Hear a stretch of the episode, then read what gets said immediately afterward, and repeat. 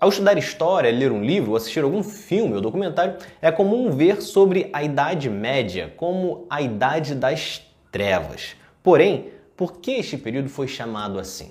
Primeiramente, é importante relembrar o que é a Idade Média. Trata-se do período que começa após o fim da Antiguidade Clássica, que ficou marcada pela queda do Império Romano do Ocidente em 476 d.C. e vai até a conquista de Constantinopla por parte dos turco-otomanos em 1453. Esta definição surgiu por parte dos pensadores iluministas do século XVIII, que identificavam que estavam na Idade Moderna e por isso enxergavam a Idade Média como a fase intermediária entre a Antiguidade e a Moderna. Só que o período da Idade Média passou a ser visto, passou a ser chamada de Idade das Trevas por pensadores renascentistas. Isso porque eles enxergavam que este período foi um momento em que as artes e as ciências tinham passado por um retrocesso, um atraso.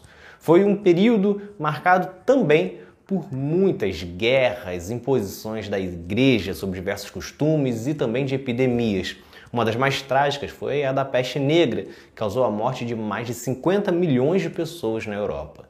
Todos esses fatores prejudicaram o desenvolvimento da região. No entanto, a história não é algo tão rígida e novos estudos costumam apontar divergências de análises. Hoje, alguns historiadores discordam desta ideia de Idade das Trevas. Segundo muitos deles, a Idade Média teve forte desenvolvimento na agricultura e artesanato, além da criação de uma nova arquitetura e um estímulo ao conhecimento através das escolas e universidades. Muitas culturas também, como os maias e astecas, possuíam construções impressionantes, o que faz com que essa análise de atraso seja muito restrita ao eurocentrismo, ou seja, ignorando o que ocorreu em outras partes do mundo.